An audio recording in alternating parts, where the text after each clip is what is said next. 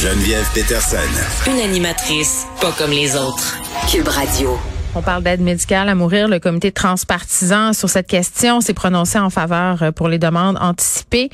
Euh, par contre, euh, émis des bémols et euh, refusé bon certains types de demandes, entre autres celles liées aux troubles mentaux. C'est ça a été déposé dans un rapport mercredi. On est avec le docteur Alain No, qui est médecin de famille, médecin en soins palliatifs au Québec Université Laval. Docteur No, bonjour.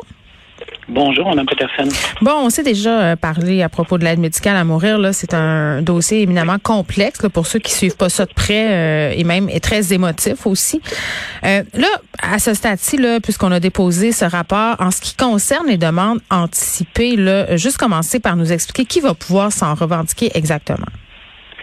Bon, alors, il faut bien comprendre en partant, Mme Peterson, que ce qui est proposé, ce sont des recommandations hein, d'une commission parlementaire. La loi n'a pas été modifiée et n'est pas encore en vigueur.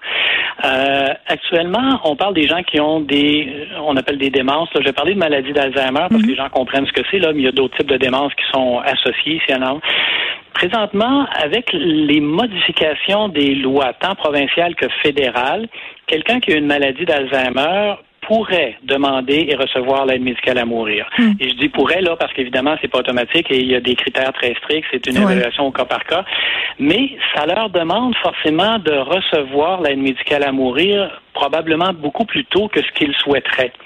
Ce que la population attend depuis longtemps, et moi je le sais comme médecin de famille, et tous les sondages qui ont été faits dans les dernières années le démontrent, là, mm. c'est que les gens veulent qu'on mette en place la possibilité, une fois qu'on a eu un diagnostic de maladie d'Alzheimer, et alors qu'on est encore apte à consentir, c'est-à-dire qu'on a toute sa tête, de pouvoir demander à l'avance l'aide médicale à mourir pour un stade où avancer de la maladie, où à ce moment-là, on n'aurait plus toute sa tête. Euh, on serait plus apte à renouveler notre consentement. Mais pouvoir dire, par exemple, euh, j'ai eu un diagnostic de maladie d'Alzheimer, je suis encore apte à consentir, je suis au stade léger ou modéré de la maladie. Mm. Écoutez, moi, dans quelques années, là, quand je serai rendu au stade où, euh, par exemple, je ne reconnaîtrai plus mes proches depuis six mois, je serai complètement alité, je serai violent en permanence avec mon entourage, je serai dépendant de, de, de, de tout le monde pour mes soins de base, je vous autorise à ce moment-là à m'administrer l'aide médicale à mourir parce que je considérerai que ma vie à moi ne fera plus de sens et n'aura plus de dignité une fois ce hmm. stade atteint. au lieu d'être, ouais, au lieu d'être dans justement la, personne, la conscience de la personne, on est dans des espèces de critères euh, qui sont très bien définis. Puis tu sais, on a eu quand même, euh, euh docteur No, des témoignages très éclairants, très touchants aussi, là, entre autres cette mère de famille, Sandra de Montigny, là, qui a milité activement, qui souffre d'Alzheimer précoce. Quand on voit des histoires comme ça, tu sais, ça va de soi. Dans ma tête, moi, là, comme citoyenne, je suis pas médecin, je vois ça, puis je dis, ben oui, c'est sûr que cette femme-là, elle doit pouvoir se revendiquer de ça. Mais, mais vous, vous vous montrez quand même prudent avec, euh, non pas la demande de Sandra de Montigny, là, plus généralement, avec les demandes qui touchent l'Alzheimer. Il faut, il faut quand même euh, prendre toutes sortes de choses en considération, là. Il faut prendre toutes sortes de choses en considération, c'est vrai, mais la principale qu'il faut considérer, c'est le respect de l'autodétermination de chaque individu. Hein, vous savez, euh, rendu à ce stade avancé de la maladie, là, euh, ce sera jamais une obligation là, de demander à l'avance l'aide médicale à mourir ou de le recevoir. Ce mm. sera le choix de chaque individu. Et quel est qu'est-ce qui correspond à un stade d'indignité qui a été atteint, c'est personnel à chaque individu. Vous aurez des gens qui diront, parce qu'ils ont des considérations religieuses, par exemple, moi je suis prêt à vivre ça jusqu'au bout, et puis euh, c'est Dieu qui a donné la vie, c'est lui qui viendra la rechercher. Il faut respecter ça. Mais pour les gens qui n'ont pas ces considérations personnelles-là, je pense qu'il faut partir d'abord de la reconnaissance et du respect de ce droit de chaque individu à déterminer ce que représente une fin de vie digne pour cette personne-là. Euh, donc c'est et, vous savez, moi, moi, ça fait 36 ans que je suis médecin de famille. Je J'ai pas encore rencontré personne qui m'ait dit mourir d'un stade terminal de maladie d'Alzheimer, là, ça doit être le fun. Et moi, j'espère mourir de cette façon-là. Euh, mais non, c'est bien sûr, c'est bien sûr, docteur No, mais, mais c'est cette idée aussi. Puis, tu sais, je pense que c'est pour ça que c'est important qu'on en parle pour pour qu'on s'éclaire puis qu'on comprenne un peu de quoi il en retourne. Tu sais, il y a cette idée aussi dans l'aide médicale à mourir là, du consentement et que la personne puisse jusqu'à la toute fin changer d'idée. Puis dans le cas d'une demande anticipée comme ça, ben, ce que je comprends dans ce que vous me dites, c'est que la personne n'est plus dans un état mental pour changer d'idée, là. Exact. C'est tout à fait vrai. Mais ça, on l'a déjà, ça. De toute façon, on est habitué avec ça. Vous savez, quand on fait un testament ou quand on fait un mandat en cas d'inaptitude, mm-hmm. hein, on désigne, on désigne un liquidateur pour le testament, on désigne un mandataire pour euh, le mandat en cas d'inaptitude. Ben, au moment où ça s'applique, où vous êtes devenu inapte et on met en application le mandat, ou bien au moment où vous décédez et le liquidateur entre en action, mm. ben, il n'y a pas de moyen de vérifier si ce que vous aviez déjà prévu à l'origine euh, est toujours votre volonté. Hein?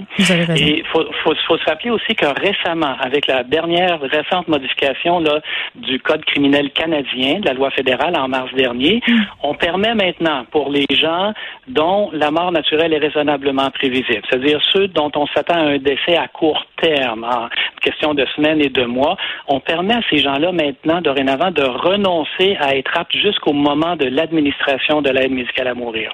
Parce que ça, ça amenait des situations absolument là, épouvantables euh, qu'on a constatées dès le début de l'aide médicale à mourir. C'est-à-dire, les gens avaient été jugés admissibles, il y avait une date qui avait été fixée pour l'aide médicale à mourir qui était, par exemple, dans cinq jours. Euh, et on obligeait les personnes à avoir toute leur tête jusqu'au moment de l'administration. Mais pour les gens dont le décès était imminent et la date avait déjà été mm. fixée, là, ben, on voyait des gens refuser de prendre leurs médicaments pour la douleur dans leurs derniers jours, les médicaments pour dormir, parce qu'ils voulaient pas prendre la chance de manquer ce moment-là en étant confus ou en étant. Donc c'est de la souffrance, c'est pour rien. C'est de la souffrance inutile, qui n'était certainement pas l'intention du législateur à l'origine. On voyait des gens devancer ce moment-là parce qu'encore une fois, ils voulaient pas le manquer. Maintenant, pour ces malades-là, il y a moyen de signer avec le médecin qui est responsable une entente de renonciation qui dit expressément j'ai été admis à l'aide médicale à mourir, c'est prévu à telle journée, telle heure. Si à ce moment-là ou entre-temps, je perds mon attitude à consentir, je vous autorise à m'administrer quand même l'aide médicale à mourir. Et ça, c'est un, grand changement qui est précieux là, pour ces gens-là. Je, comprends, mais j'imagine que dans ce type de cas-là, il y a d'autres médecins qui doivent valider la procédure, cette histoire-là. Là, ça ne peut pas reposer sur les épaules d'un seul médecin.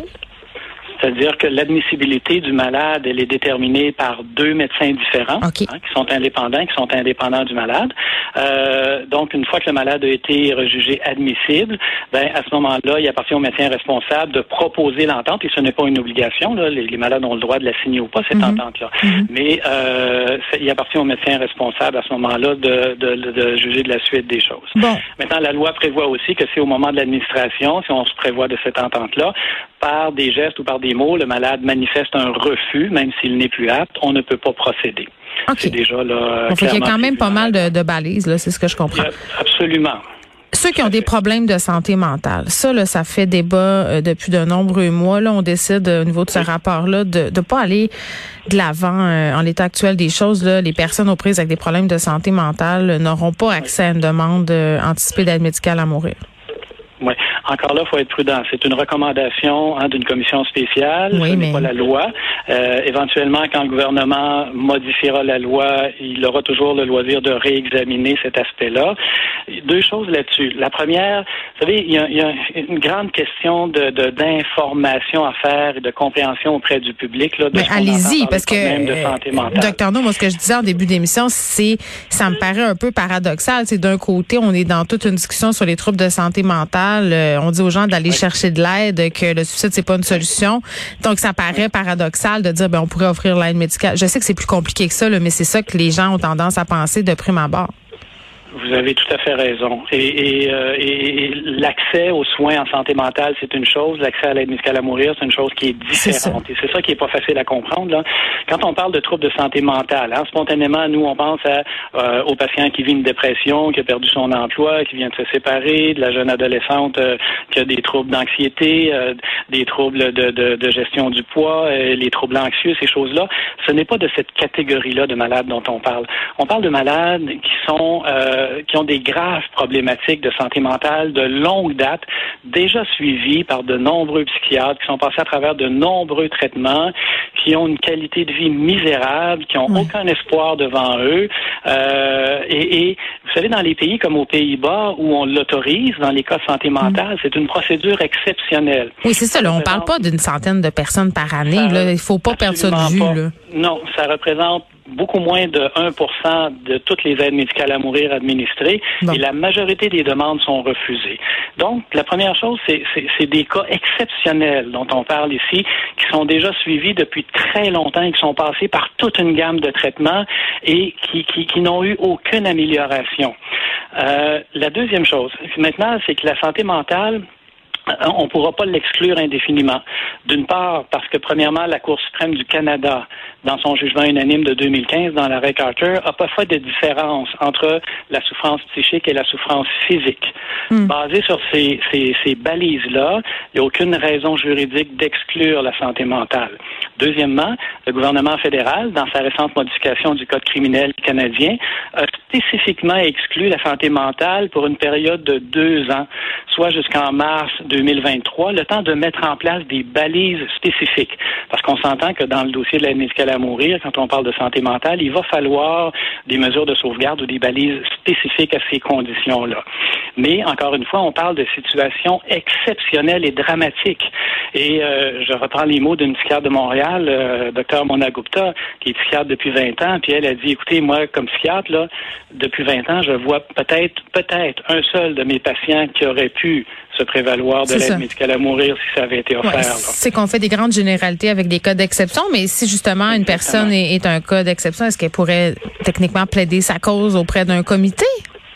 Ben, c'est-à-dire que ce qui va arriver, c'est que si euh, le gouvernement persiste à vouloir l'exclure, il faut s'attendre à ce qu'il y ait une contestation des lois. de la même façon que Jean Truchon et Nicole Gladue l'ont fait pour euh, la santé physique dans l'aide médicale à mourir. Ça, c'est mm. c'est écrit dans le ciel. Ça va être inévitable. Et encore une fois, on va faire laisser reposer le poids de cette contestation-là sur les épaules de grands malades. Oui, puis qui ont déjà justement euh, beaucoup de douleurs et beaucoup de douleurs physiques et psychologiques. Exactement. C'était très éclairant, docteur No, comme à la Merci beaucoup de nous avoir parlé, docteur Alaino, qui est médecin de famille, médecin en soins palliatifs au CHU de Québec, Université Laval. On se parlait du comité transpartisan sur l'aide médicale à mourir, euh, qui a remis euh, son rapport euh, mercredi et qui s'est prononcé en faveur pour les demandes anticipées.